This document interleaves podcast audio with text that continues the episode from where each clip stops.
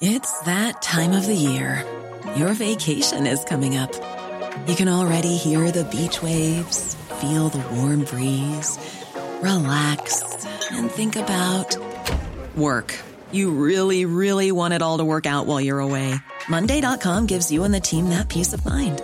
When all work is on one platform and everyone's in sync, things just flow wherever you are. Tap the banner to go to Monday.com.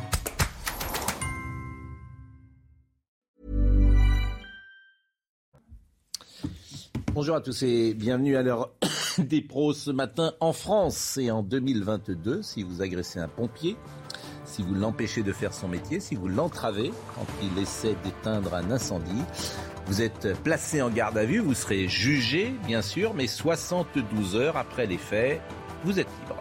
La femme de 38 ans qui était hier devant le tribunal correctionnel de Paris pour une comparution immédiate sera jugée le 1er juin puisqu'elle a demandé à la justice ce délai pour préparer sa défense. Ainsi en ont décidé les magistrats qui n'ont pas suivi les réquisitions du parquet lequel avait demandé un placement en détention provisoire.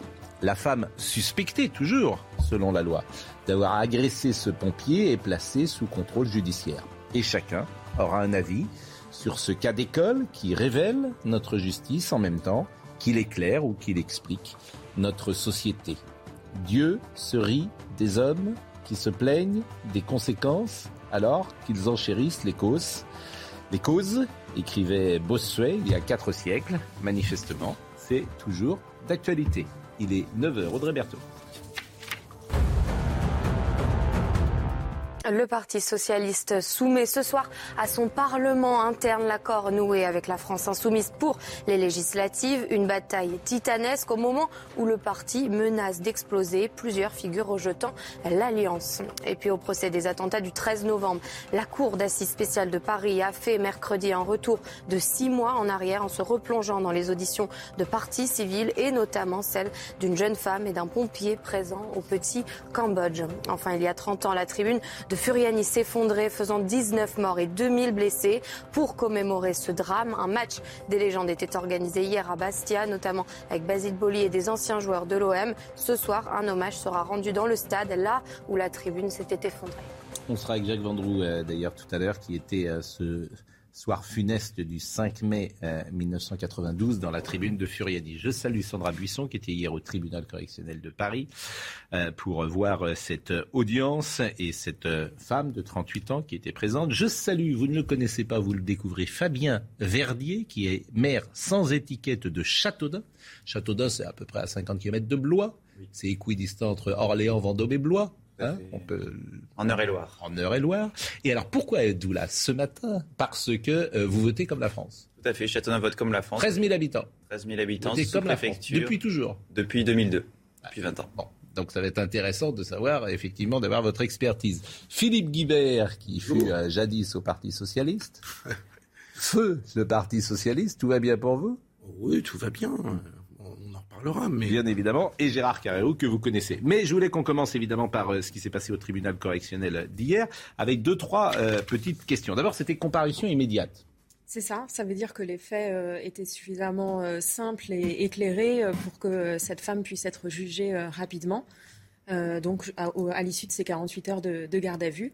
Et comme toute personne qui est renvoyé en comparution immédiate, euh, il y a la possibilité, c'est un droit euh, auquel le tribunal ne peut pas s'opposer, c'est de demander un délai pour mmh. préparer sa défense, ce que cette femme a fait.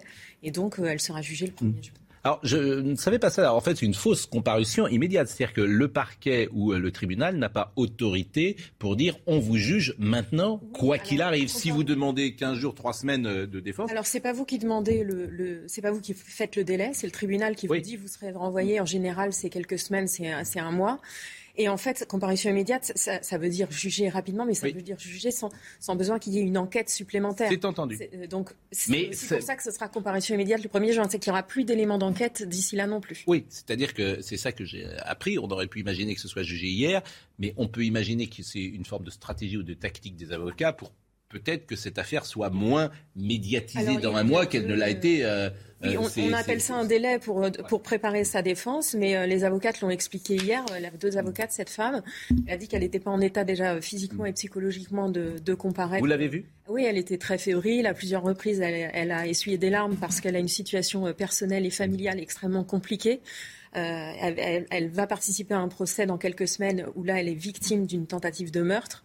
Euh, ça se passe dans le cadre intrafamilial vis-à-vis de, entre ses frères et sœurs. Donc c'est assez compliqué. Donc à chaque fois qu'on abordait ces sujets-là, elle était vraiment euh, au bord des larmes. Apparemment, sa garde à vue euh, s'est pas très bien passée de ce qu'elle euh, déclare euh, parce que les policiers lui auraient en quelque sorte reproché aussi son attitude vis-à-vis des pompiers. Elle a été victime apparemment au moment du déferment, c'est ce que ses avocates ont dit d'une d'une humiliation, notamment parce qu'elle demandait d'aller aux toilettes et on lui a dit bah après ce que tu as fait n'en tira pas. Euh, donc, elle estimait que les conditions n'étaient pas réunies pour qu'elle puisse euh, se défendre correctement hier. On a pu vérifier, par exemple, cette information que vous donnez, parce que évidemment, c'est. Non, non, non, on n'a pas, on n'a pas euh, pu. Si cela est avéré, c'est parfaitement inadmissible et scandaleux, bien sûr. On n'a pas pu vérifier cette information, et puis ses avocates ont dit aussi que ce délai qu'elle demandait, c'était aussi parce qu'elle voulait assurer la sérénité des débats. Elles ont dénoncé le déferlement médiatique. Elle a dit qu'on, que les médias voulaient même presque faire passer ça comme un acte criminel, ce que ça n'était pas. Et donc, c'est aussi pour la sérénité des débats qu'elle demandait ce renvoi. Mais est-ce que le délai a été euh, obligatoirement accordé ou pas? C'est un droit. Le tribunal ne peut pas s'y opposer. C'est de droit, donc le, tribunal ne, peut pas s'y opposer. C'était euh, c'était ça que, d'une certaine manière, j'ai appris euh, ces dernières heures. Je pensais que le tribunal pouvait dire comparution immédiate. Écoutez, c'est maintenant. C'est une fausse comparution immédiate, en fait. La veille, par exemple, on était aux mm. comparutions pour les autres personnes qui étaient mm. déférées du 1er mai. Il y en a 3 sur 7 qui ont demandé un délai. Alors, ce que je trouve euh, intéressant également, parce que euh, je le disais hier, euh, lorsqu'on entre dans la vie des uns et des autres, on a toujours plus d'indulgence, bien évidemment, puisqu'on commence à comprendre que cette femme, sa vie, bien sûr, est plus complexe qu'on ne l'imaginait, qu'on a une image devant nous, qui est une agression très forte, et puis on apprend effectivement qu'elle est en difficulté psychologique, qu'il y a une tentative de meurtre sur elle, et ça. Et c'est un peu toujours la même chose. C'est-à-dire qu'on on, a, oui, on est des c'est humain. dire on a un cœur. C'est humain. Voilà, c'est humain. bon, mais et, c'est toute la difficulté pour un tribunal. Après, est-ce qu'on doit juger les faits ou est-ce qu'on doit juger euh, une personne? Mais ce que vous m'avez rapporté effectivement ce matin, met en perspective euh, forcément. Le processus victimaire est d'ores et déjà engagé. C'est-à-dire que d'ici à sa comparution Alors, pas réelle, elle, va apparaître, permettez-moi Sandra, une, incidente, une réflexion personnelle, elle va être présentée peu à peu comme une victime de ce système, non pas comme ce qu'elle avait, ce qu'elle avait fait et ce qu'on avait vu, mm. mais comme quelqu'un qui, au fond, Peut-être aura-t-elle une récompense à la fin du. Alors, elle a, elle, a, elle a, vraiment refusé. je, je n'exagère pas, et les Français le prendront comme moi. Alors, je voudrais qu'on écoute d'abord son avocate, si vous le voulez bien. Son avocate que j'ai essayé de joindre ce matin. J'aurais aimé l'avoir en direct, mais manifestement, elle ne m'a pas répondu ce matin. Mais c'est son avocate, l'avocate donc de cette femme qui est Street Medic Street. Euh, la Alors, ça, c'est la fonction qu'elle avait dans cette. Euh, c'est pas son métier. Elle a un métier, un CDI, mais qui n'a rien à voir avec ça. Fait quoi d'ailleurs Alors, elle a été aide-soignante euh, pendant pendant la pandémie. Euh, contrairement à ce qui avait été dit, euh, notamment pendant la manifestation de juillet, elle n'a pas été infirmière et elle n'a mm. pas démissionné à cause de la pandémie. Elle était aide-soignante, mais c'était trop contraignant euh, comme emploi du temps parce qu'elle élève seule ses deux fils. Mm. Donc elle a trouvé un nouveau métier. Elle est formatrice en hygiène. elle a un CDI. Alors écoutez son écoutons son avocat. On l'espérait, c'est que justice, normalité au regard des faits qui sont reprochés, mais surtout du profil de Madame A, puisque j'ai pas envie de participer à la divulgation de son nom. Euh, comme elle a pu l'exposer, elle a une situation tout à fait stable avec un CDI, deux enfants.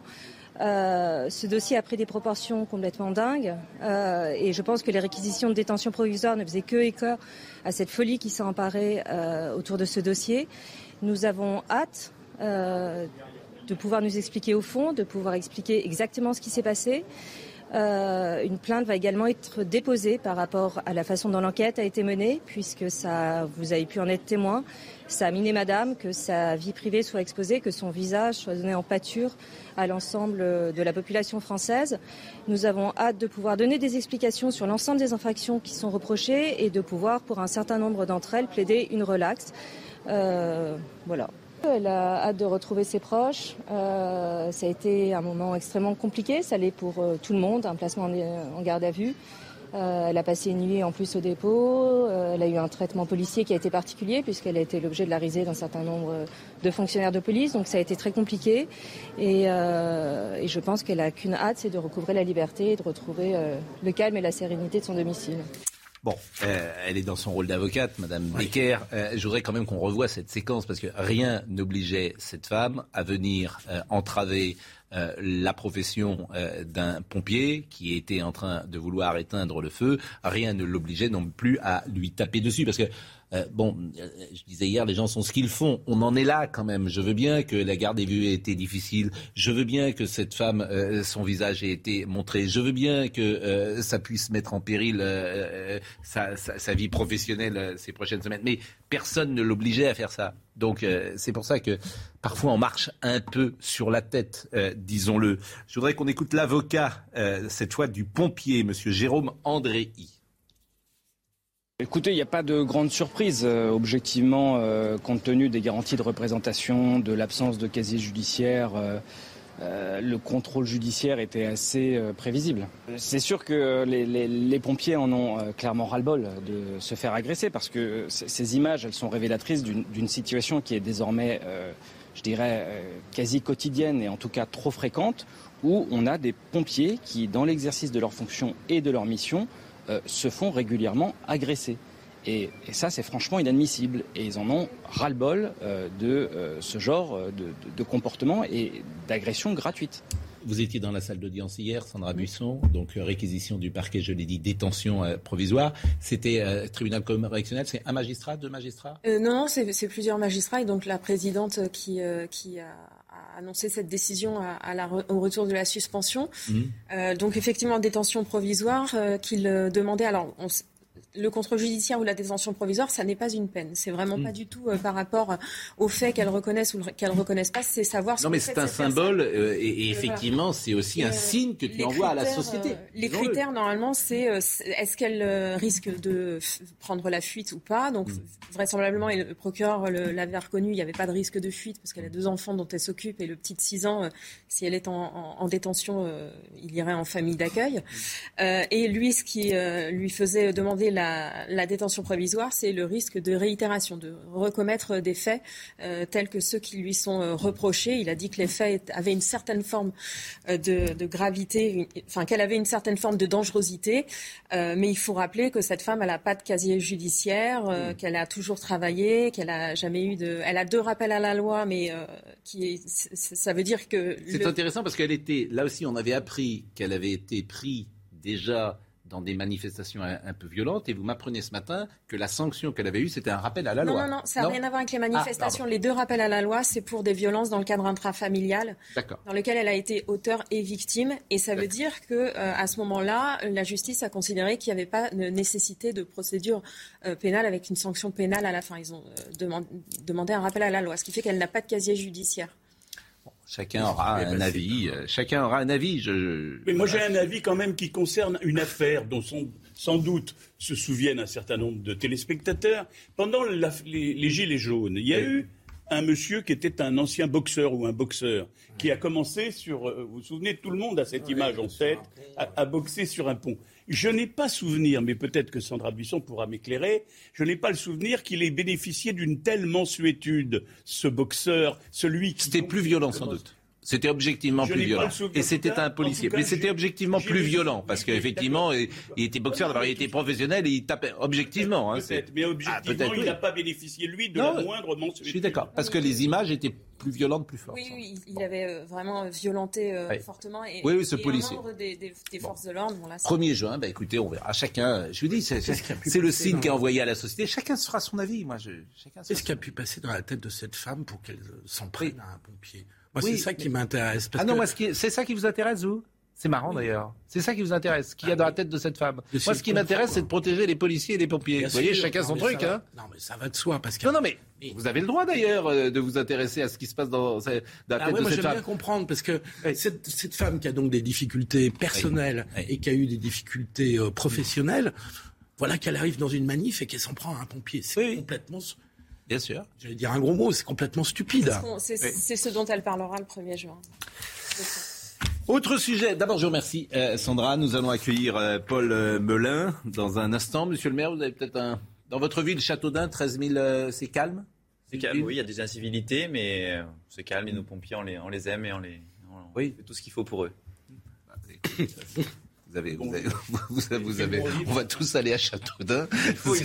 C'est combien, par exemple, Châteaudun, le mètre carré à Châteaudun en appartement Dans l'ancien, c'est 1200, 1400 euros du mètre carré dans l'ancien. Ah oui Oui, oui. À 130 km Là, 1200 euros le mètre carré. Oui, une maison avec jardin, c'est 150 000, 160 000 euros. À 130 km de Paris. Hein. Il y a des gens, par exemple, qui habitent Châteaudun et qui viennent à Paris travailler. Oui, pas en train, avec la gare d'Austerlitz.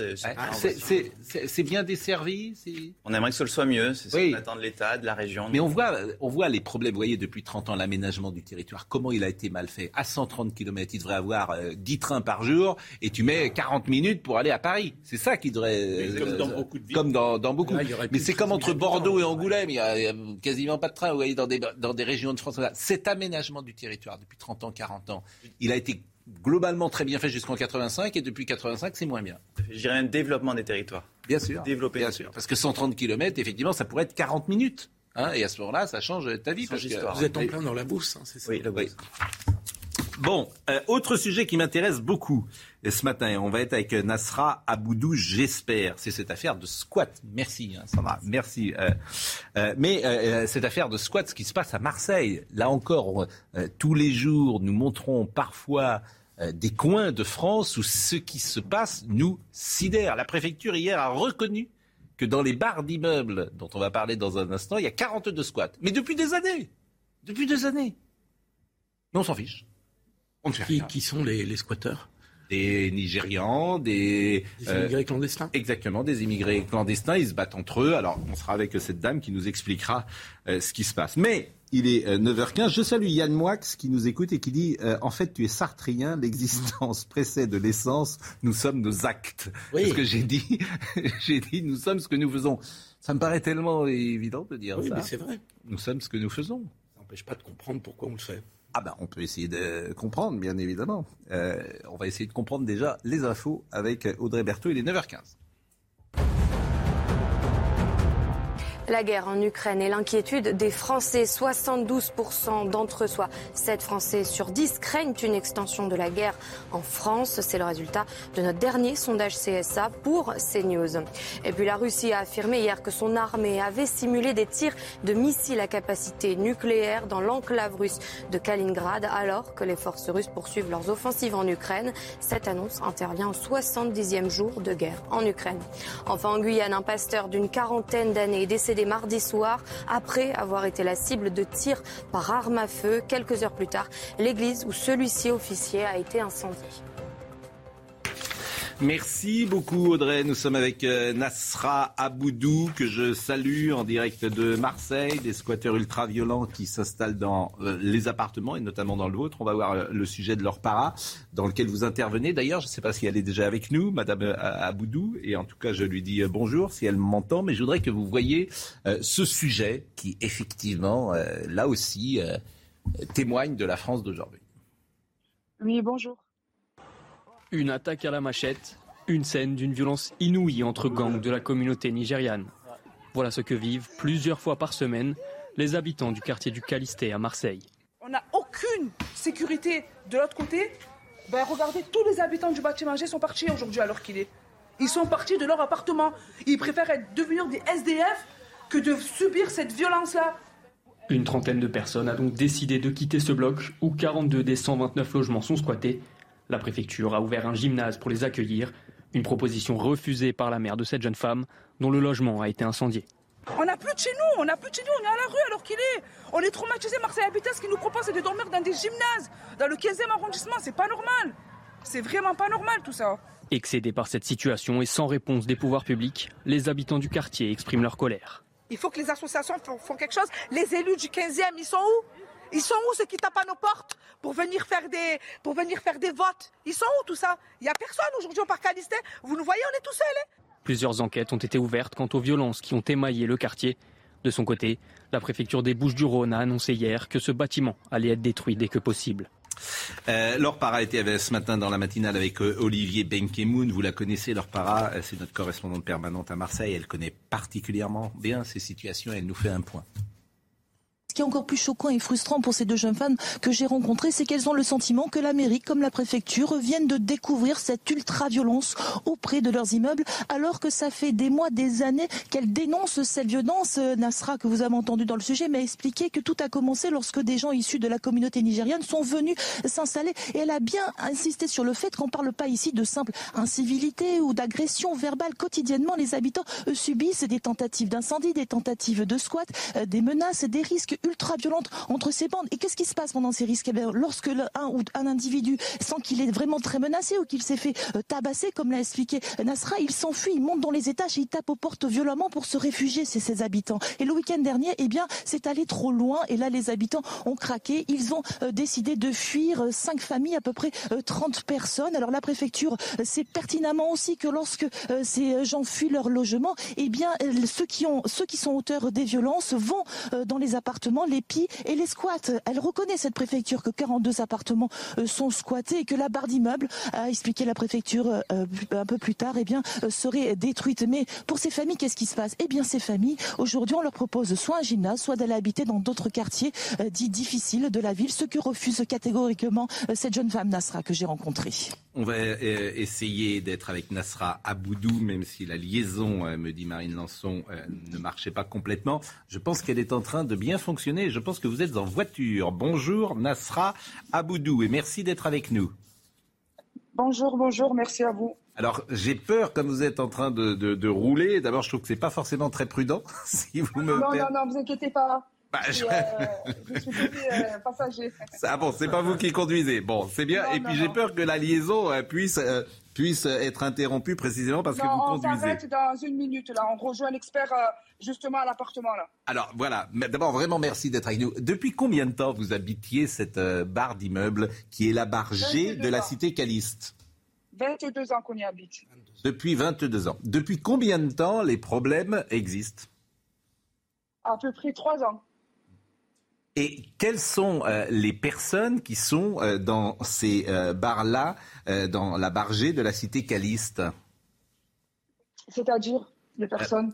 c'est-à-dire ce, ce, sont les, les, gens qui squattent sont des immigrés clandestins? Nigériens, oui, Nigériens. Oui. Nigériens. Bon. Nigériens, c'est ça. Ils sont clandestins ou pas C'est d'experts. Euh, ah oui, oui, c'est des personnes qui sont sans papier, quoi. Ce sont des personnes qui sont sans papier. Ah oui. C'est ça. Donc ils sont. Euh, combien sont-ils? Ah, Alors là, franchement, je ne pourrais même pas vous dire. Ils sont, ils sont au moins euh, une, une quarantaine, hein, au moins. En fait, il y en a qui partent, qui reviennent, qui partent, qui reviennent, et franchement, ils sont vraiment, vraiment plusieurs. C'est-à-dire qu'en France, 40 personnes euh, on ne peut pas contraindre 40 personnes, les expulser de la cité, euh, faire en sorte que l'ordre soit rétabli euh, depuis trois ans. C'est ça que vous me dites, Nacera. Pardon, excusez-moi parce que j'ai pas très bien entendu. Non, je disais, vous avez 40 personnes dans une cité qui mettent cette cité en péril, qui mettent les habitants en péril, et on est incapable de trouver une solution depuis trois ans. C'est ce que vous me dites.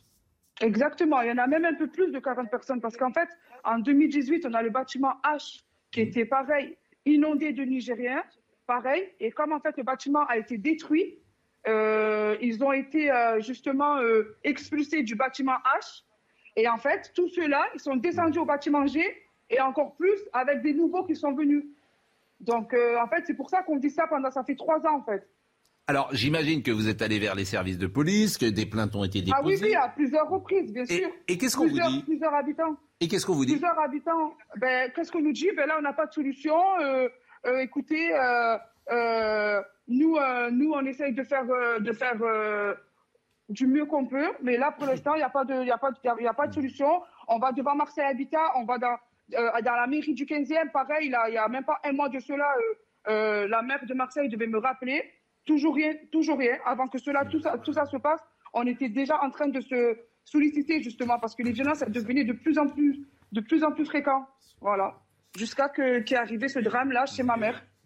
Alors, c'est bien effectivement de, de, vous voir, même si ça tourne un peu. Vous me donnez un peu le tournis, si vous me permettez. Excusez-moi, excusez-moi. Mais non, je vous en prie, parce qu'effectivement, les FaceTime, si on pouvait ne pas tourner, voilà, gardez la caméra, parce que j'ai un peu le, je tangue, j'ai l'impression d'être dans un bateau.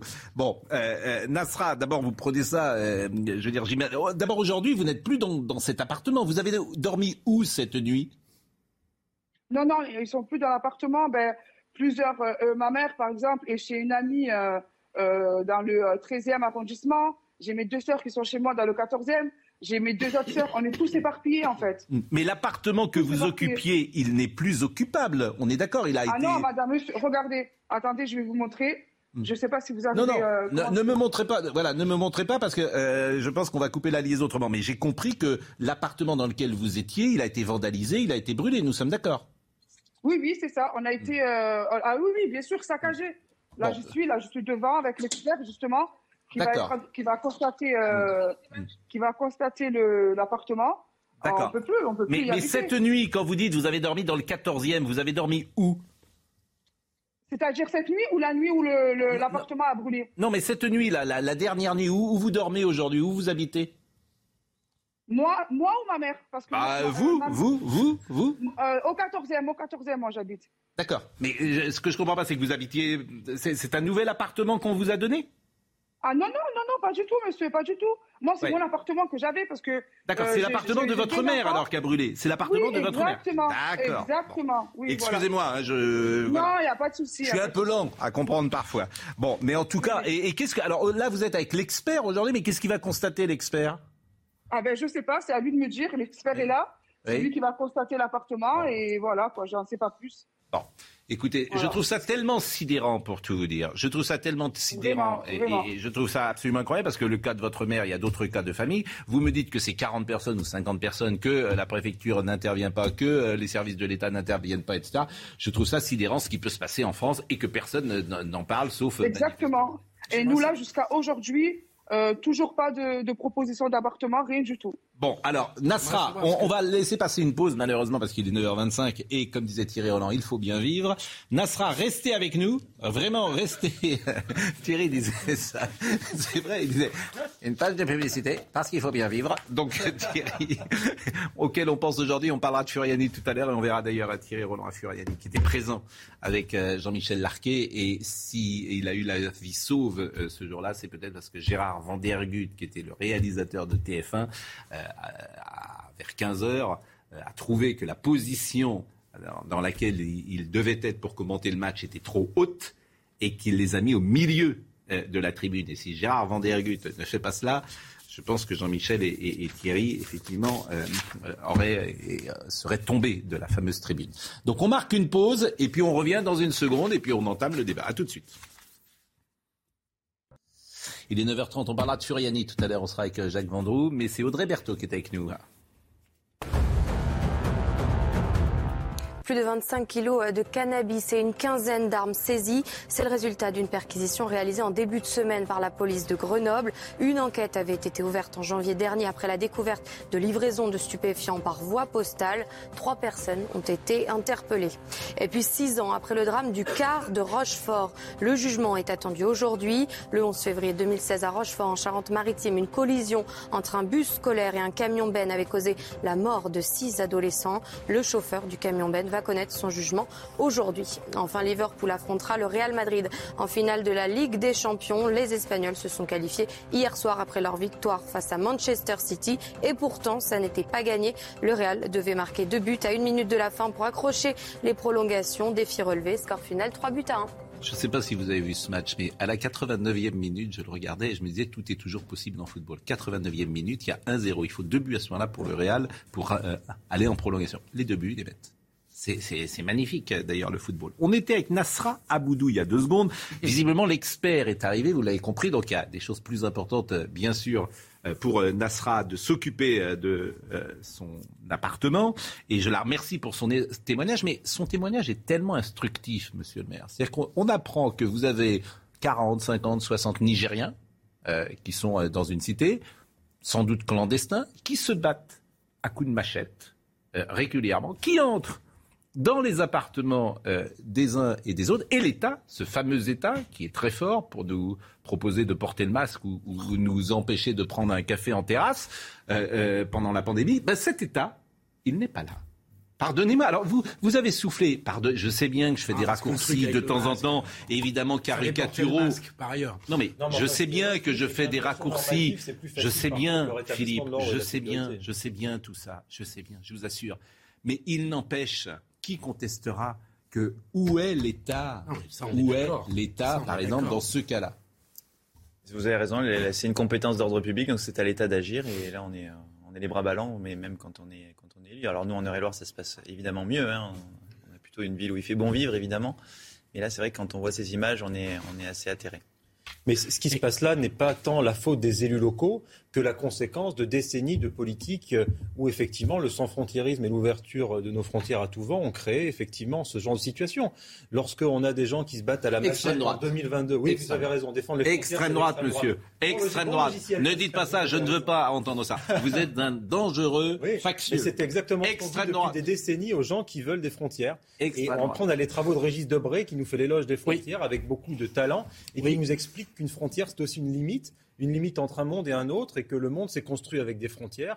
Par conséquent, ceux-là même qui ont créé l'idéologie sans frontiériste créent aujourd'hui, en 2022, des situations mais le, à la machette sous nos fenêtres. Les machettes, attendez, les bagarres à la machette, effectivement, c'est une autre culture, c'est le mélange des cultures, et on trouve ça très bien. C'est le multiculturalisme en action. vous avez placé cette émission sous l'ironie aujourd'hui, euh, cher Gérard. Tout à l'heure, vous, vouliez une récompense pour... C'est le euh, désespoir peut-être qui me conduit à cette forme d'ironie. Mais c'est vrai. Effectivement, vous imaginez, à Châteaudun, je ne vois pas encore que les gens se bataillent à la machette dans les cités. Espérons qu'on n'arrivera pas. Châteaudun, c'est la France d'avant-hier par rapport à ce que un certain nombre par rapport à ce qu'un certain nombre de content d'être venu. non, mais c'est la France Vous êtes la France au noir et blanc, cher ami. C'est la France heureuse. Je vous présente Léon Zitrone. C'est la France, c'est la France des films de 1970, 80. C'est la France heureuse, oui. Mais juste, non, mais les bagarres à la machette, sérieusement, si on est un peu sérieux, oui. ça fait pas, ça c'est pas un problème de police, ça, oui, mais que les gens se bagarrent à la machette. Est-ce qu'on peut, c'est normal. Mais on m'a expliqué que Bac Nord était un film du Rassemblement national. Je veux dire, le, celui, M. Jiménez, lorsqu'il a présenté Bac Nord à Cannes, Libération nous a dit c'est un film. C'est pour ça qu'il a, eu. Qui a trouvé voilà. ça qu'il n'a eu aucune récompense. Aucune récompense.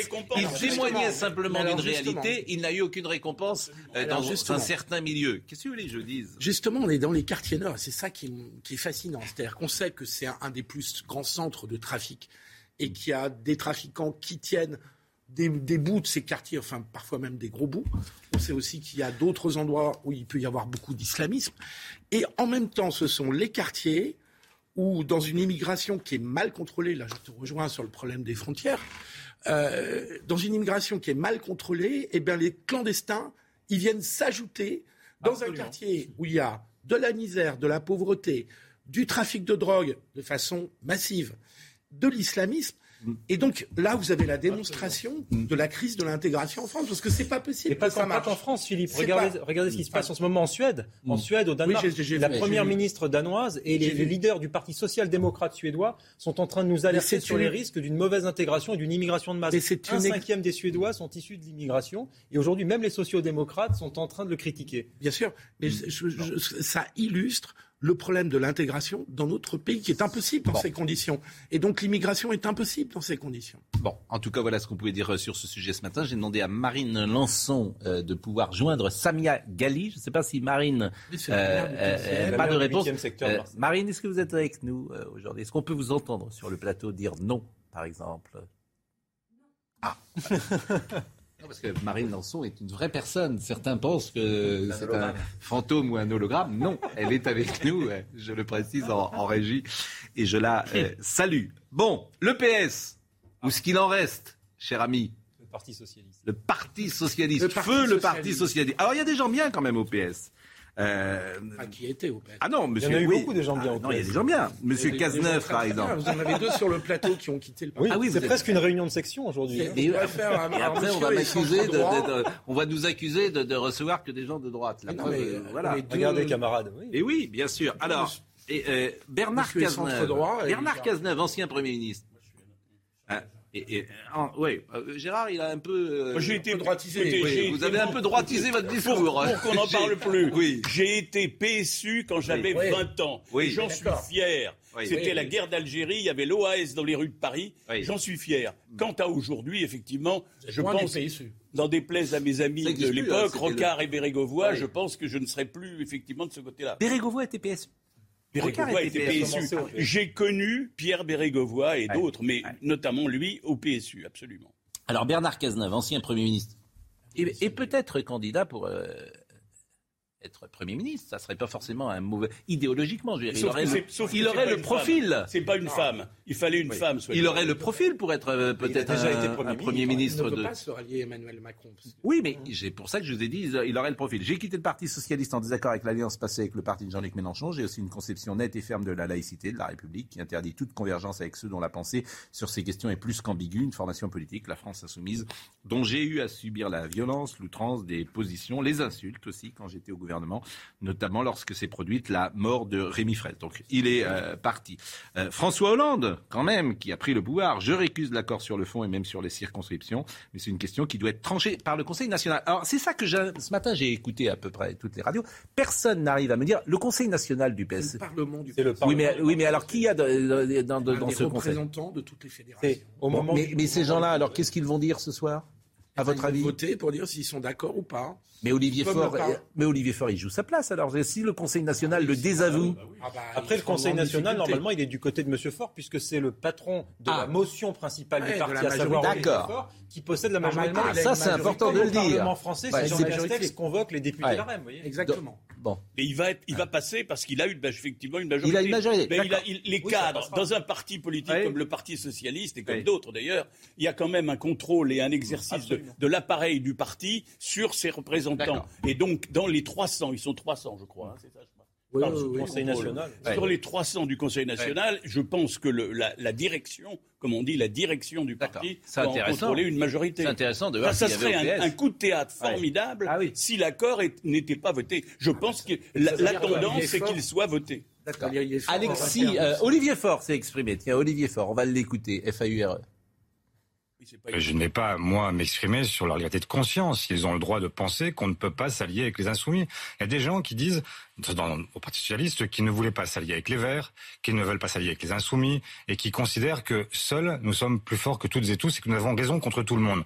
Bon, moi, ce que je dis, c'est qu'il y a eu un scrutin, que les Françaises et les Français ont fait le choix massif de l'Union, qu'ils souhaitent cette union. À 93%, celles et ceux qui sont sympathisants de la gauche souhaitent que nous nous retrouvions. Donc effectivement, on peut considérer que l'isolement est euh, la meilleure façon d'avancer. Moi, je crois l'inverse. Je crois au contraire que nous avons besoin, non pas de gens qui nous expliquent que dans 20 ans ou dans 30 ans, on fera les choses différemment, mais qui veulent que dans 5 semaines, ça puisse changer pour eux. Bon, il a jamais de temps existé hein, d'un autre côté, Monsieur Faure. Alors, à titre personnel, pour lui, il sauve sa place parce que effectivement, il sauve sa circonscription, c'est-à-dire qu'on va lui donner. Il y a aussi un intérêt personnel euh, là-dedans qu'il ne faut jamais euh, oublier. Sa circonscription et celle de ses amis, que alors que des circonscriptions d'élus qui étaient plus défavorables à sa vision politique du Parti socialiste n'ont pas été reconnues. Alexis Corbière était avec euh, Laurence Ferrari ce matin et après je vous donne la parole, Philippe. Monsieur Cazeneuve, je crois que son grand départ du Parti socialiste a à peu près autant d'effets que la disparition de l'horloge parlante. Quoi. Je veux dire, franchement, euh, il y a peu de gens qui savent encore que ça existait. Deuxièmement, Monsieur Cazeneuve, de ce point de vue-là, comment dirais-je manque pour le moins d'honnêteté intellectuelle. Je suis favorable à la loi de 1905. C'est ça la laïcité.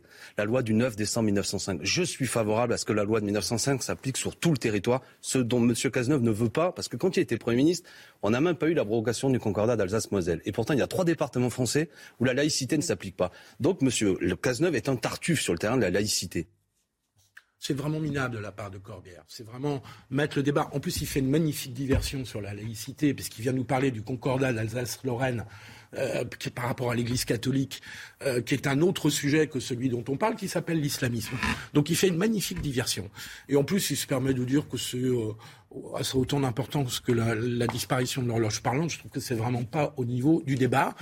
Corbière est l'illustration d'un sectarisme qui est celui de la France insoumise, euh, qui est celui de toujours contourner les sujets qui fâchent, euh, avec une arrogance qui devient pénible depuis, on verra euh, depuis que Mélenchon a fait 22%. Mais on verra. Alors, il était déjà pénible avant, mais alors depuis Mélenchon, qu'il a fait 22%. Mélenchon, il est très fort puisqu'il a réussi à faire croire qu'il a gagné l'élection présidentielle. Mais avec aussi, disons-le, une sorte de complicité de l'espace médiatique. On n'a jamais vu une défaite aussi victorieuse, c'est vrai. Mais on va voir si l'islamo-gauchisme est devenu le credo de la nouvelle gauche, puisqu'en fait, c'est de ça dont il s'agit. Hein. Monsieur, Monsieur Verdier, il est bien élevé il est poli, et c'est la première fois qu'il vient nous voir. Mais il n'a pas compris du tout les règles de notre émission. C'est-à-dire que si vous parlez pas... Faut interrompre. Hein. Si vous parlez pas, Monsieur Verdier, je vous assure, eh, ils vont, ils vont pas vous laisser parler tout seul. Vous avez affaire à des donc, donc je vous le dis, ici, il faut être mal élevé. Je vous le dis, moi je les connais. Élevé, ah bah moi je suis très mal élevé. Moi j'interromps les gens, je suis très très mal élevé. Bon, mais euh, si vous prenez pas la parole, je vous assure, euh, je, je, on on va pas vous entendre. Et vous allez repartir à Châteaudun et on dira mais c'est Bernardo, euh, Monsieur Verdier. c'est Bernardo. Il est venu, il n'a pas dit un mot. Bon. On s'est exprimé sur les lignes de train qui sont stratégiques. Exact. Alors ça, vous avez raison. Ça c'est infiniment important. Sujet structurant, oui. Un, petit exemple sur euh, ce qui va se passer avec euh, les élections législatives. Vous aviez 577 candidats PS. Nous sommes d'accord. Là, il y aura 70 circonscriptions. Donc il va falloir débrancher 507 candidats PS. Nous sommes d'accord. Les trois quarts n'avaient pas la moindre chance de faire plus Certes. de Mais par exemple, c'est très intéressant les cas de figure. On l'a déjà dit hier, mais on va le remontrer euh, aujourd'hui. Euh, je crois que c'est dans, le, dans Paris. Vous avez Madame Simonet, ah par exemple, qui euh, a été imposée devant Madame Lamia El La députée sortante. Qui est la députée euh, sortante. Qui avait gagné contre Madame Simonet. Exactement. et elle avait gagné contre Madame Simonet. Mais Madame Arrage, boum, elle est dehors. Et la question que je pose, c'est que est-ce qu'il va y avoir des dissidences? Oui. Est-ce qu'il y a des gens qui vont dire oui, bien sûr, heureusement, il y en a. il y en a déjà qui sont affichés. Des Moi, j'accepte pas ce qu'a dit euh, le Ça marchera dans une dizaine, quinzaine de cas, mais dans les autres cas, les, candidats de l'Union vont quand même être en tête par rapport aux candidats Sur une députée sortante comme Lamia El Arach, c'est pas dit. Dans ce cas-là, oui, c'est Mais en Occitanie, par exemple, il y a 46 députés, 46 députés socialistes. Il y en a 6 qui ont été choisis dans l'accord. Évidemment, il y aura des dissidences auprès de Mme Delga notamment. Et il est 9h45. Château d'Inter d'Industrie, vous m'avez apporté un très... Il est très beau ce livre. C'est vraiment une très jolie euh, plaquette. 9h45. Moscou annonce un cessez-le-feu dans l'usine d'Azovstal à Mariupol. Il durera trois jours. Pendant ce temps, un couloir humanitaire sera ouvert pour évacuer des civils. Hier, 344 personnes ont été évacuées de Mariupol, selon Volodymyr Zelensky. Et à Pékin, à partir d'aujourd'hui, les habitants de la capitale chinoise devront présenter un test Covid négatif pour prendre les transports en commun ou pour se rendre à un événement sportif. Cette annonce intervient alors que la capitale chinoise ne recense que quelques dizaines de cas quotidiens. Enfin, une prime pour les soignants qui décalent leurs vacances d'été. C'est ce que propose l'hôpital de Saint-Brieuc pour pallier au manque de personnel. Les soignants pourront toucher 350 euros par semaine de congés reportés après le 15 septembre. Alors, euh, les dissidences, elles vont être également avec des candidats PS, mais peut-être des candidats PC. Par exemple, Taha Bouaf, on imagine, on dit qu'il pourrait être euh, un candidat aux législatives.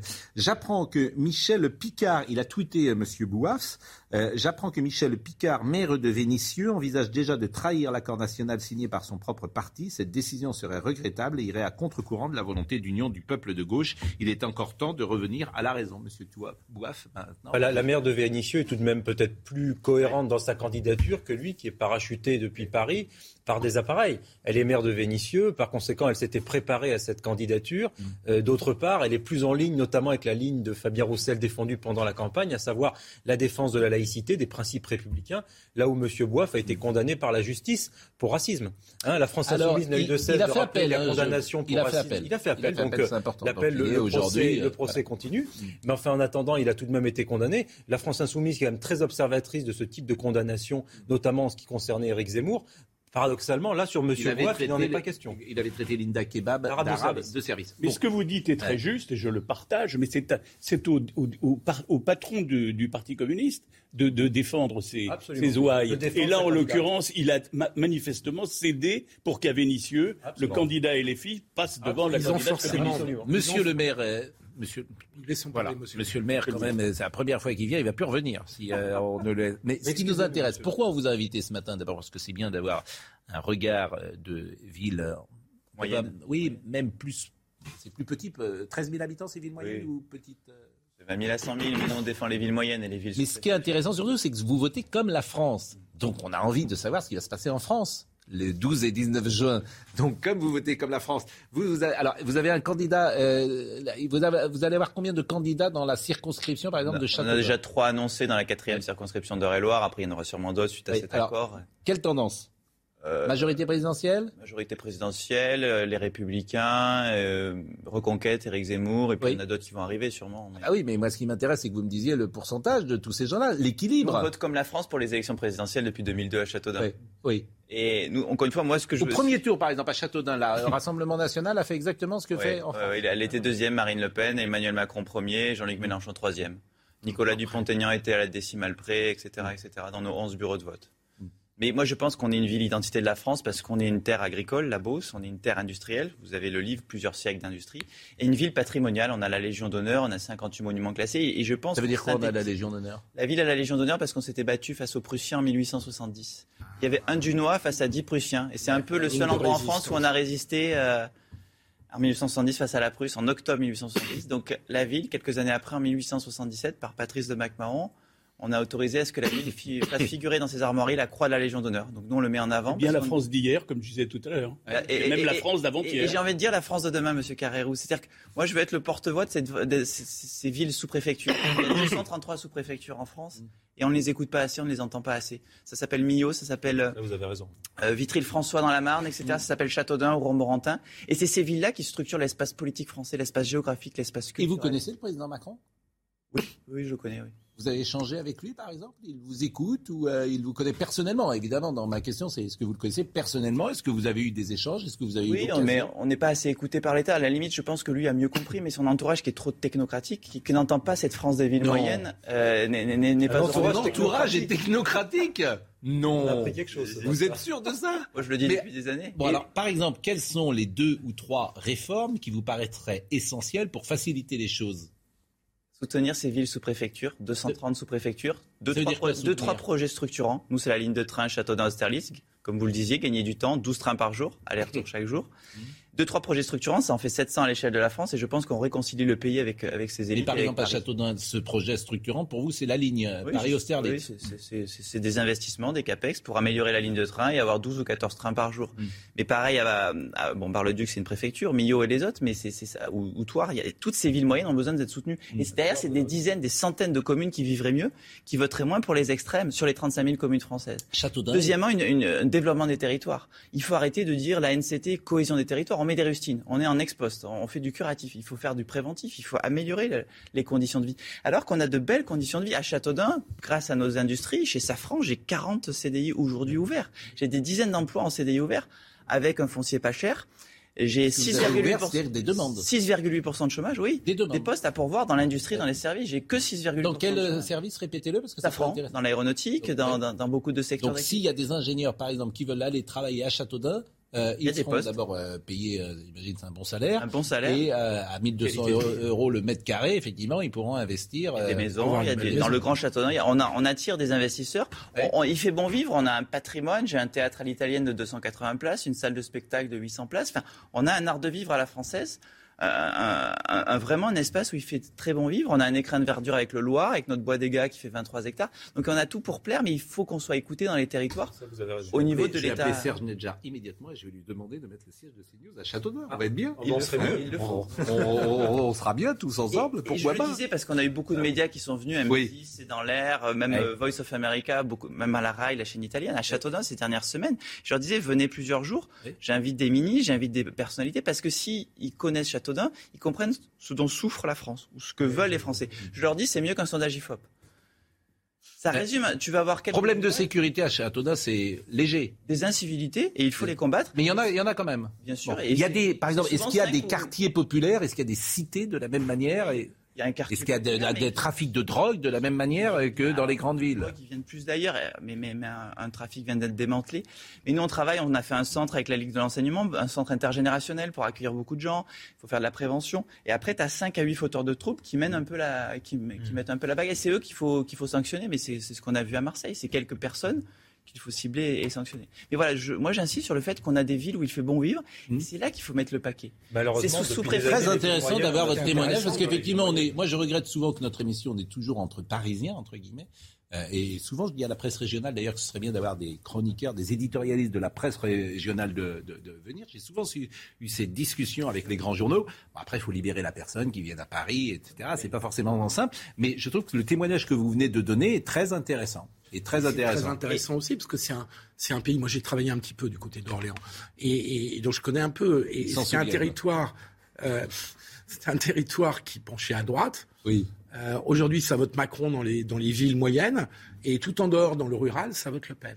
Il faudra aussi s'occuper du rural, euh, qui, qui, est un ah peu abandonné, désespéré, Moi, je pense euh, que... autour des villes comme la vôtre, qui, qui, qui se débrouillent pas mal.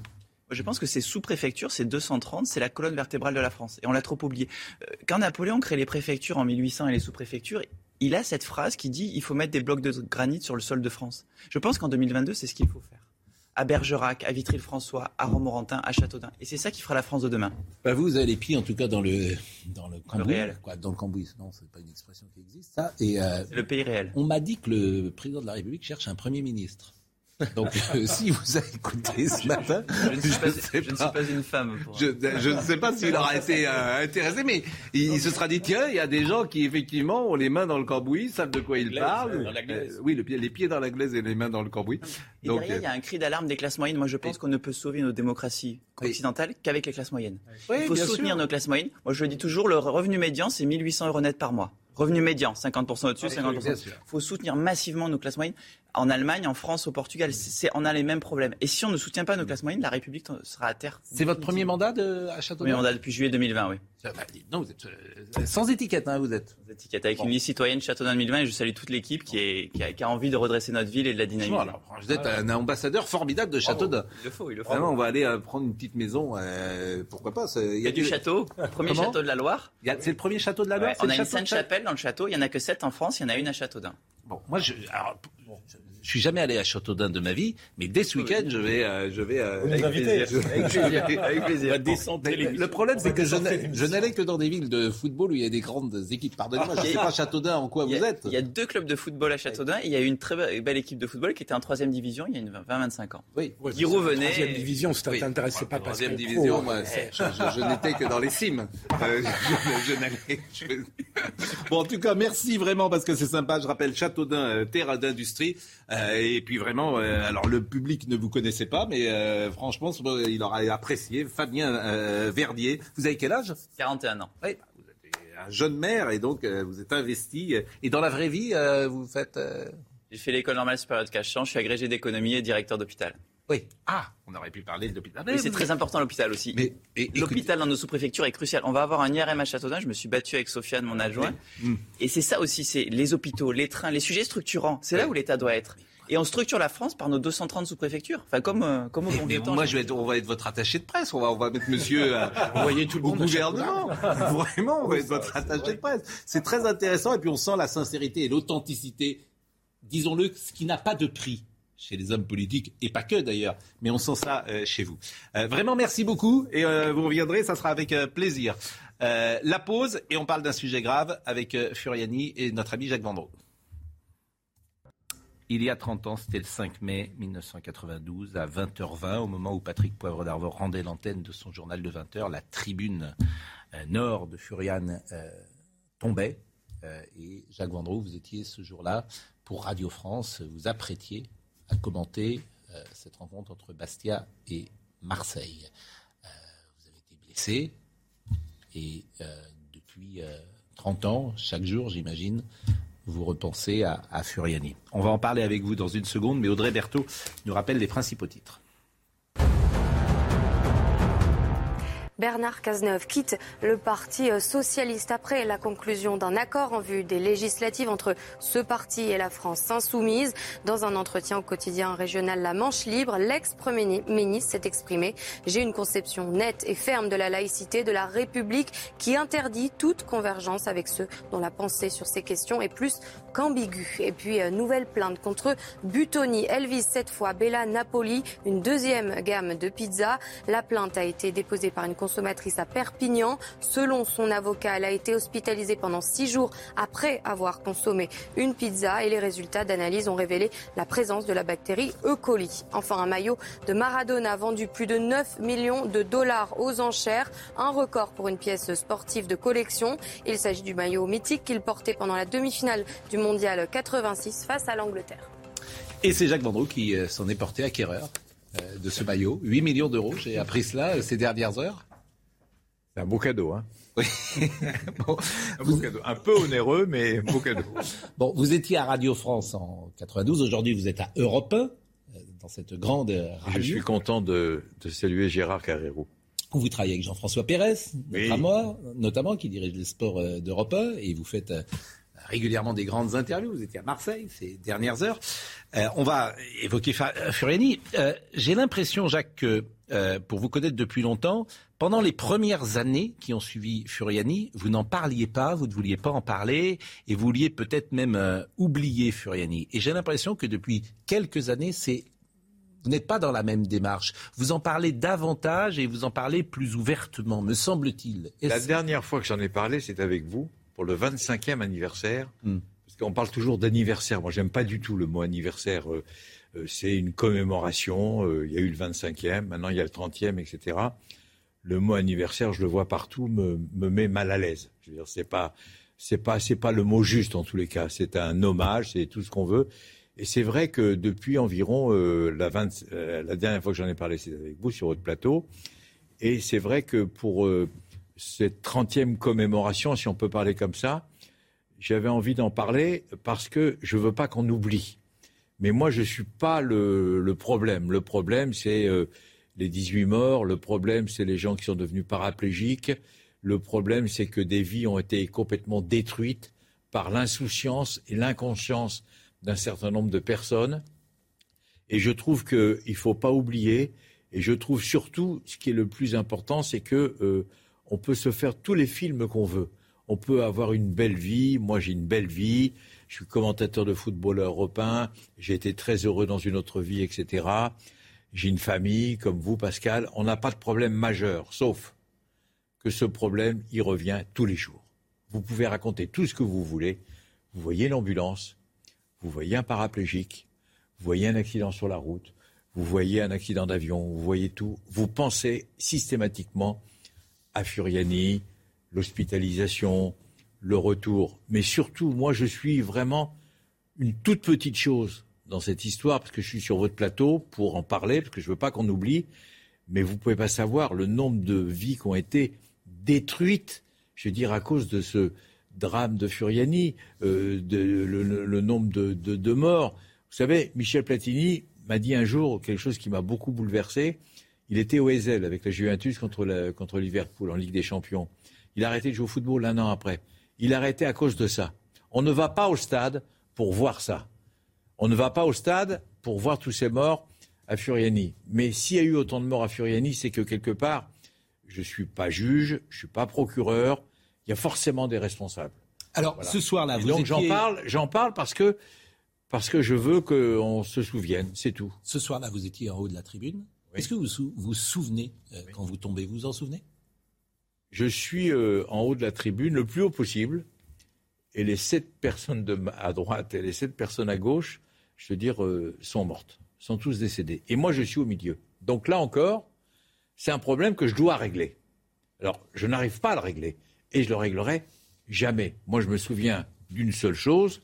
J'étais avec le technicien qui s'appelle Michel Mottier, qui malheureusement a disparu dans ce drame je me souviens du studio, vous qui faites, on fait tous de la radio, enfin, je parle au studio et le studio me dit, Jacques, tu fais l'ouverture, il est 20h25, tu fais l'ouverture du 20h30. C'est une demi-finale de Coupe de France. C'était un beau sujet d'actu, Bastia-Marseille. Après, silence sur la fréquence, je ne me souviens plus de rien. C'est-à-dire que je me suis retrouvé inconsciemment en bas de la tribune. Et je vais vous raconter une anecdote euh, un joueur qui s'appelait Gianno Vincenti, que vous avez connu, qui faisait partie de la grande équipe de Bastia, s'approche de moi, je le reconnais sans le reconnaître, il me reconnaît, il me prend ma gourmette, il me prend euh, mon pendentif, Il me prend ma sacoche qui miraculeusement se retrouve à côté de moi dans la chute. Il me reprend tout ce que, il me reprend toutes mes, mes bijoux entre guillemets, si on peut parler comme ça. Et dans, et dans ma tête, je dis, je me fais déplumer. Ils sont forts quand même, je me fais déplumer, ce qui n'est pas du tout le cas. Et huit jours après, il me ramène tout à l'hôpital. Et il est très content. Et je le revois 25 ans après, par hasard. Il me regarde, il se met à pleurer. Moi, je suis très ému. On s'embrasse, on ne se dit pas un mot, mais on sait de quoi on parle. On ne se dit pas un mot. Et c'est pour ça que, je veux les Corses, c'est des gens merveilleux, parce que quand il y a eu ce drame, je l'ai appris par là, après, je veux dire, tout le monde s'est occupé de nous. Tout le monde s'est investi. Vous étiez à l'hôpital de Bastia? J'étais à l'hôpital de Bastia, puis après j'ai été rapatrié euh, d'une manière sanitaire parce que j'étais, je m'en souvenais pas, en urgence absolue. Donc on m'a ramené. Quelles sont les blessures que vous avez eues? Alors là, non mais j'avais les poumons qui étaient perforés, j'avais des pneumothorax, j'avais la vessie qui avait éclaté, j'avais, bon j'ai fait, euh, j'ai, c'était complet. Ouais, voilà, j'ai fait quasiment, j'ai pas fait deux ans d'hôpital, mais j'ai fait, j'ai fait trois ou quatre mois d'hôpital. Après, j'ai fait de la rééducation. Après, je suis retourné à l'hôpital parce que vous avez les vertèbres qui étaient cassées, etc.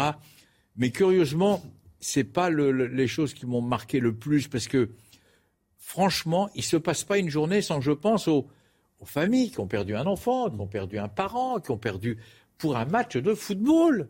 Ce n'est qu'un match de football. Et au-delà de ça, il y a effectivement ce que vous disiez en début euh, d'entretien, c'est-à-dire que les sept personnes qui sont à votre droite sont décédées, les sept personnes qui sont à gauche, à votre gauche sont décédées, et vous êtes, euh, vous, épargnés. Et ce que vous disiez tout à l'heure, d'ailleurs, euh, ce problème, vous ne le résoudrez jamais, quoi. Qui n'est pas un problème, d'ailleurs, cette question. Je ne pourrais jamais le résoudre. Je pourrais jamais le résoudre parce que parce que c'est comme ça, parce que mm. parce que c'est c'est c'est un moment très douloureux de votre vie. Alors évidemment, vous essayez je ne vais, pas, je vais pas vous la faire à l'envers. Hein. Vous essayez de passer à autre chose. Vous commentez les matchs, vous avez une famille, vous avez des enfants, vous avez des petits-enfants, vous avez des amis, vous avez une amoureuse, euh, vous êtes très bien dans votre vie, etc. Mais tout d'un coup, ça revient. Vous ne savez pas pourquoi, ça revient. Et donc, il y a quelque chose que j'ai sans doute pas réglé dans ma tête et que je réglerai jamais.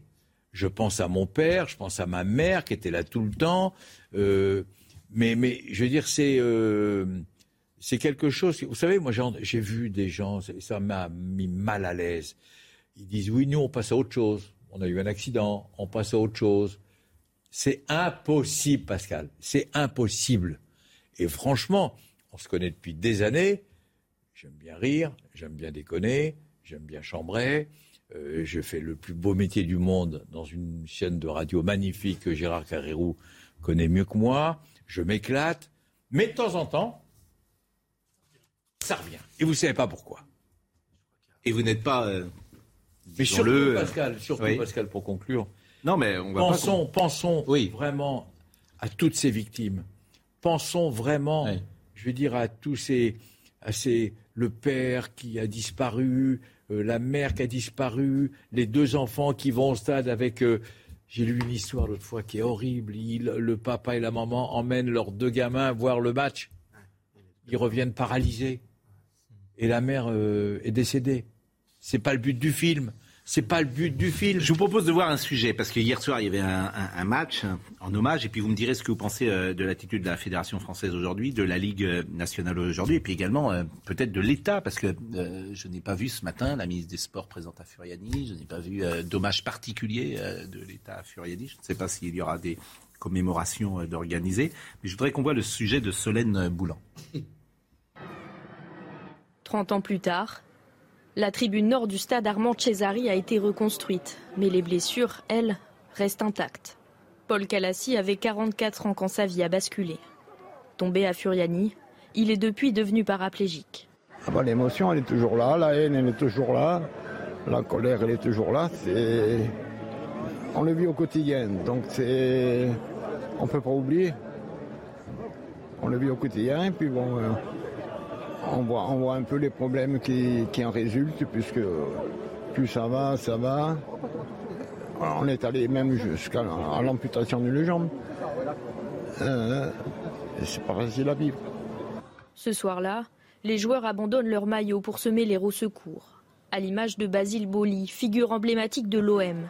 Il se rappelle avec émotion cette tragédie. 30 ans après, on retrouve encore le, la flamme qu'il y avait dans ce stade. C'est quelque chose d'important pour le foot français. C'est la première fois qu'il y a un accident, euh, la première fois qu'il y a eu autant de morts sur un terrain de foot. Je pense que c'est euh, notre devoir de, rendre hommage à, ce stade et à, ce peuple corse. Des commémorations symboliques pour perpétuer l'histoire du club auprès des jeunes générations. Je salue euh, Françoise Boulin qui est en train de nous écouter, l'épouse de Thierry Roland. Ça fera dix ans d'ailleurs, Thierry Roland. Dix ans qu'il est parti. C'est absolument incroyable la rapidité de ces dix années euh, telles qu'elles se sont écoulées et qui me rappelle que Gérard Van Der Gut euh, a sauvé, je le disais tout à l'heure, la vie de Thierry et Jean-Michel et on verra un extrait euh, de Thierry et Jean-Michel qui ce soir-là ont été mis en difficulté par un ou deux supporters mais qui montrent la tension qu'il existait ce jour-là dans, dans ce stade. Il n'y a pas d'hommage de la Fédération française de football. Il y a une finale de Coupe de France, par exemple, qui a lieu après-demain. C'est vrai que et, Marseille va jouer également ce soir. Alors Marseille euh, va jouer alors qu'il n'y a pas de match euh, le 5 mai en France, mais là c'est un match européen et l'Europe n'est pas concernée. C'est sous l'autorité de, de, l'UEFA, il faut euh, qu'on soit clair. Et l'UEFA a donné l'autorisation, a donné l'autorisation à l'Olympique de Marseille et à Feyenoord de jouer avec un brassard noir hmm. et d'observer une minute de silence. C'est exactement ce qu'il faut faire tous les 5 mai. Je sais. il n'y a plus de match le 5 mai. Mais, je sais qu'il n'y a plus de match le 5 mai, mais c'est un scandale. C'est un scandale. Pourquoi c'est un scandale? Vous voudriez qu'il y ait des matchs Mais euh, bien sûr. Et il y a un brassard, un brassard, et il y a une minute de silence. On rappelle. Bah, Là, le mot scandale. Le 5 mai, il y aura tous les 5 mai, il y aura rien du tout. C'est-à-dire qu'on rajoute de la peine à de la peine. Et je suis bien placé pour en parler parce que j'ai fait partie, grâce à Noël Le d'une commission où on m'a demandé mon avis j'ai été entendu par les députés. J'ai dit, il faut continuer à jouer. Et je vais vous raconter aussi. Alors vous allez le raconter juste après euh, la pause, parce qu'il est 20h15, je suis obligé. 20h15, euh, il est 10h15, je suis obligé de vous couper. Et c'est euh, Audrey Berthaud.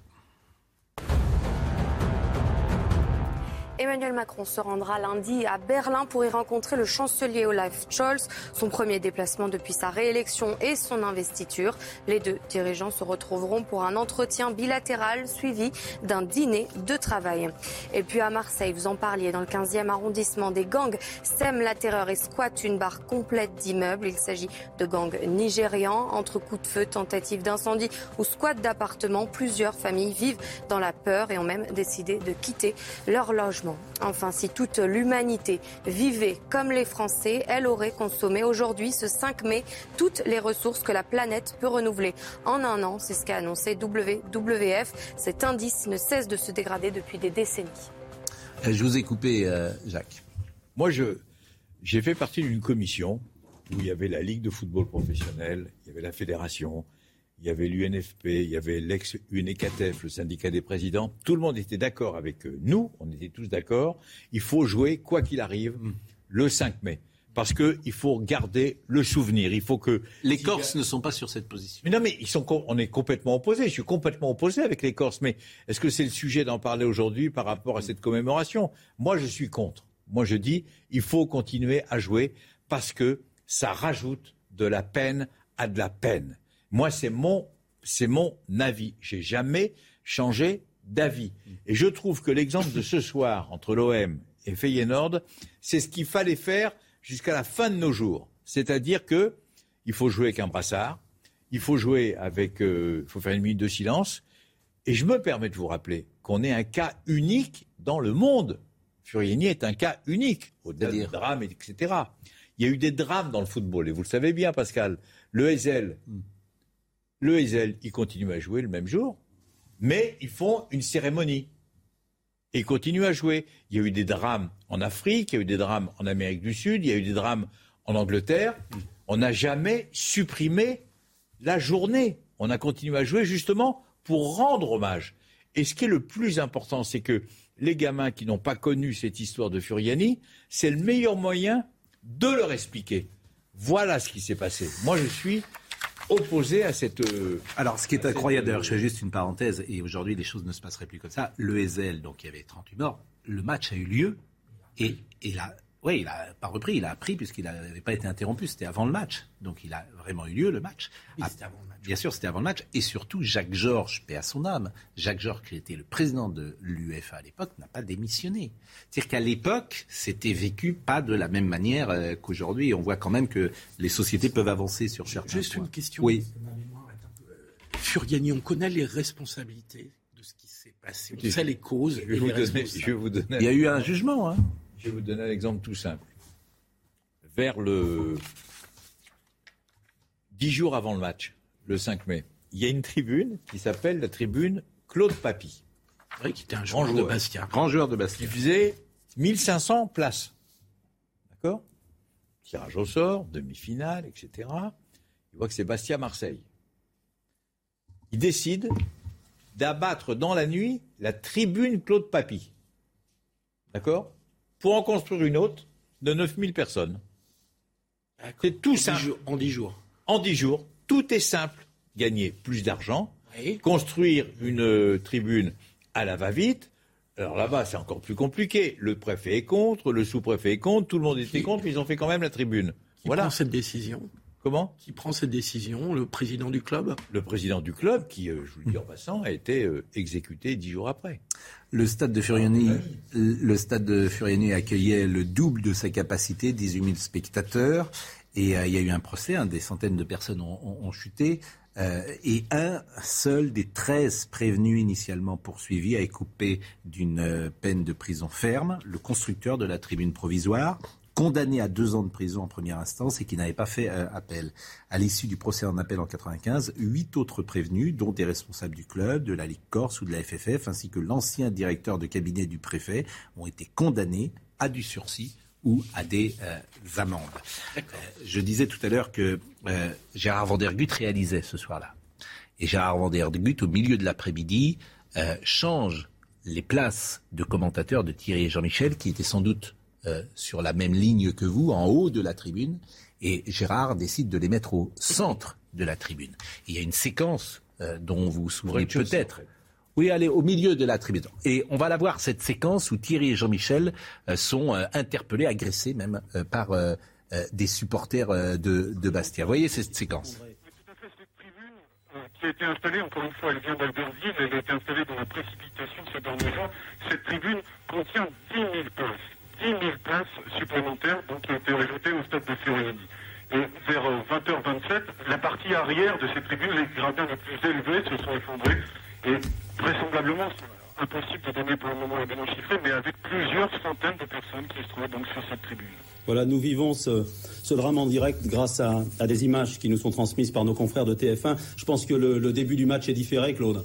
Oui, bien entendu, pour le moment, la, la partie est en cours. On ne parle plus maintenant de, football, puisque cette fête vient de basculer dans l'horreur il y a quelques minutes. Et pour le moment, donc, le plan rouge a été, déclenché. Il y avait déjà des mesures de sécurité exceptionnelles. Donc, beaucoup de secouristes étaient présents, des pompiers, le SAMU.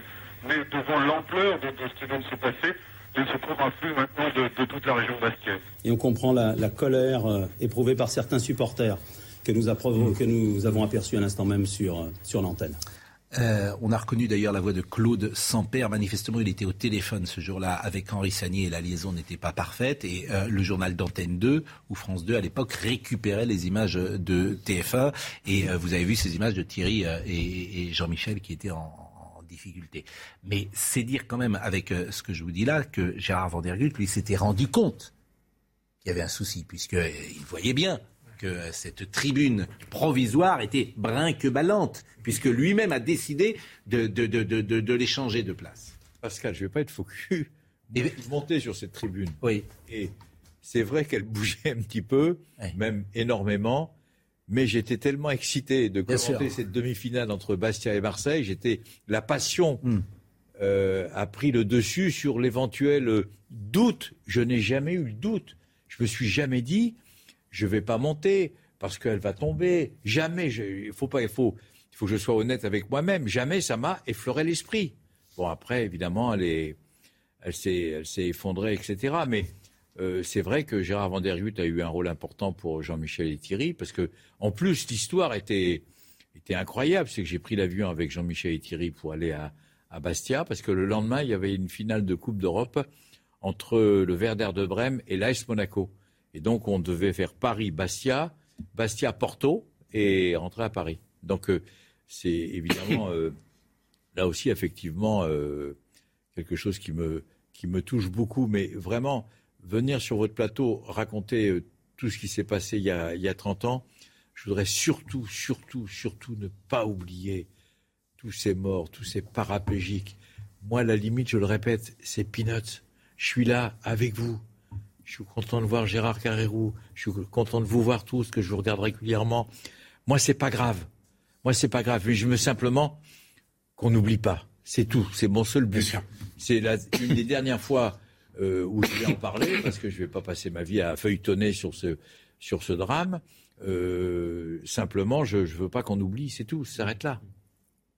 Parce que c'est, c'est un peu mon rôle, quelque part, modestement, de dire attention, voilà ce qui s'est passé il y a 30 ans, à cause de l'inconscience d'un certain nombre de, de, personnes, de dirigeants, que ce soit, euh, ben, que ça soit toutes les instances possibles et inimaginables de l'État, euh, de la fédération, de la ligue, etc.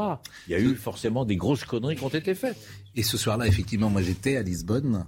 Euh, je me souviens très bien. Je crois que. C'est à Lisbonne, c'est pas à Porto. Ouais, c'était. On était à Lisbonne. Je me souviens très bien, interrogeant même Jean Fournet Fayard, qui était, je crois, à, Lisbonne ce soir-là.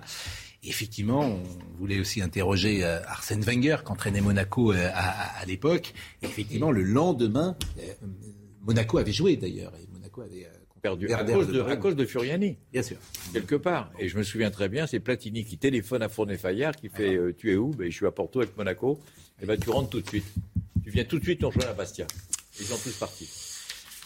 Euh, voilà ce que l'on pouvait dire, et évidemment, euh, sur cet événement. Rappelez également, parce que moi je me souviens combien Bernard Tapie avait été présent dans, cette, dans ce drame. C'était lui. beaucoup oublié, Émile Zoccarelli, qui était ministre de la Poste et des Transports et maire de Bastia.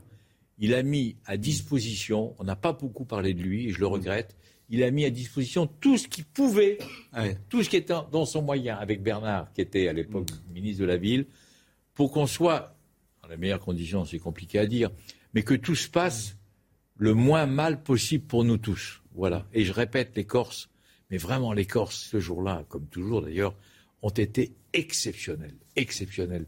Et je veux le dire. Et les joueurs Les joueurs, les joueurs. Les joueurs, de, les, joueurs de, l'OM. Je parle souvent avec Pascal Olmeta. Oui. Étaient là. Que j'ai eu hier, Pascal Olmeta. Qu'on embrasse. Qu'on embrasse, effectivement. Et euh, qui était effectivement. Euh, ils avaient vraiment, ils enlevaient. Euh, Bernard Tapie, il était dans la tribune, il, il enlevait les, les, comment dire, les barrières, il cherchait les gens, les, il aidait vraiment. Euh, c'était tout à fait sidérant de, voir ça. Euh, si vous étiez tout à l'heure, euh, au début de notre émission, vous étiez là lorsque nous avons eu un échange avec Nasra Aboudou. Et cette jeune femme qui vit dans une barre de Marseille, dans la Bargée, une barre HLM de Marseille, et dont l'appartement de la mère a été squatté. Et tout à l'heure, on a interrompu la discussion, puisque l'expert venez voir l'appartement de votre mère, si j'ai bien compris, euh, Nasra. Oui, c'est ça. Alors, euh, qu'est-ce qu'il a été décidé Et depuis votre intervention tout à l'heure, est-ce que les choses ont évolué? Non, non, pas, vraiment. L'expert ne pouvait pas entrer euh, dans l'appartement car une porte a été scellée devant l'appartement. donc, il a constaté les faits par la fenêtre. Il a pris des photos. Et, euh, et voilà, donc euh, il m'a demandé de faire une liste avec tous les objets. Je l'ai précisé que tout a été brûlé, donc tout ce qui concerne facture, on n'a plus rien en notre possession. Et euh, voilà quoi. Donc euh, maintenant on attend. Et là, euh, nous sommes actuellement à la GIL 13. il a fallu crier pour se faire entendre, pour nous laisser rentrer, parce qu'ils ne voulaient, voulaient même pas nous recevoir. Donc voilà quoi. Et là on est dans, ils nous ont fait rentrer après avoir un peu forcé les choses. Mais j'ai pas compris, Nasra, où vous êtes. Vous dites vous avez forcé euh, Gilles, le 13. mais c'est quoi, Gilles le 13 C'est euh, euh, pour nous aider en fait à se faire reloger. D'accord. donc, en, fait, en fait, on est en train de faire les démarches toute seule en fait. C'est une association qui va vous permettre de vous euh, reloger et qui ne voulait même pas euh, vous aider, si je comprends bien, et il a fallu que vous forciez un peu la porte, c'est ça? Exactement, exactement. Euh, Samia Gali va peut-être vous contacter puisque c'est son arrondissement. Ah ben non, on l'a toujours pas vu nous par contre. Hein. La Provence, Samia Gali, personne, personne. C'est ça qui est intéressant aussi de voir que peut-être. Alors maintenant, je vous assure que maintenant que c'est médiatisé, je pense que ça va peut-être un peu changer. Mais moi, ce que je voudrais, Nasra, si on peut vous aider, si j'ose dire, c'est que là, on est jeudi. Peut-être que demain, peut-être que lundi, peut-être que tous les jours, on peut faire un, comment dire, euh, euh, un échange pour savoir où en est ce dossier. Parce que c'est ah ça qui est intéressant. Ce serait bien. Exactement, ce serait bien que tous les jours, euh, nous, on, passe à la télévision pour vous montrer comment ça évolue et, et vous montrer aussi que personne nous soutient derrière. On est seul, seul contre tous, là, en fait.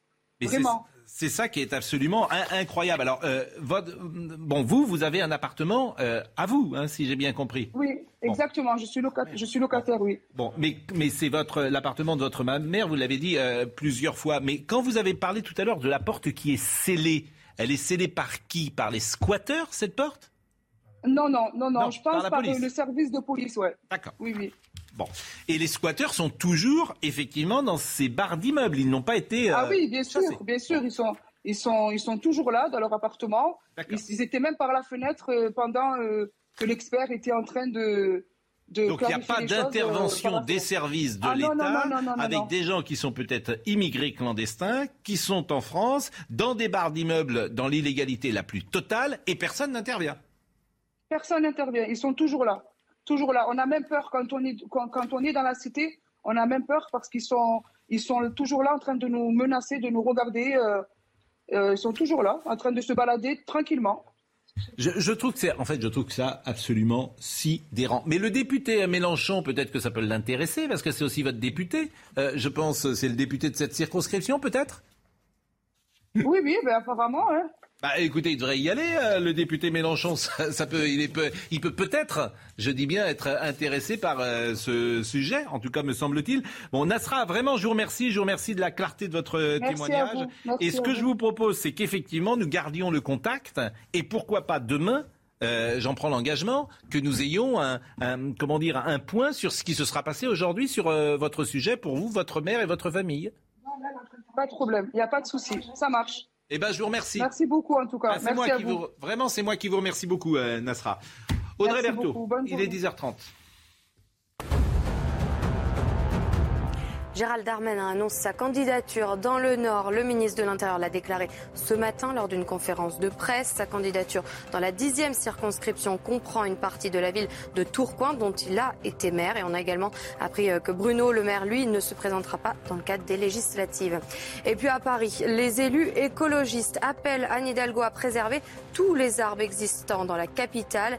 La pétition lancée par l'association France Nature Environnement et relayée par plusieurs personnalités a déjà réuni plus de 120 000 signatures. Enfin, l'inquiétude des professionnels du vin. Le prix des matières premières flambe et le verre n'y échappe pas. En moyenne, le prix des bouteilles a augmenté de 5 à 6 centimes et à cela s'ajoute l'augmentation des prix des bouchons, des caisses en bois et des palettes. J'ai un texto très émouvant que je reçois à l'instant de Gabriel Gabet, qui est journaliste au Dauphiné euh, Libéré, aujourd'hui à la retraite, qui me dit euh, merci pour votre émission euh, pleine d'émotions sur le drame de Furiani. Ce petit texto pour remercier aussi Jacques Vendroux, qui était présent au Stade de France lors du soir des attentats du Bataclan et qui avait eu la bienveillance de nous ramener sur Paris en plein tumulte. Jacques n'oubliera jamais Furiani, mais je n'oublierai jamais ce qu'a fait Jacques.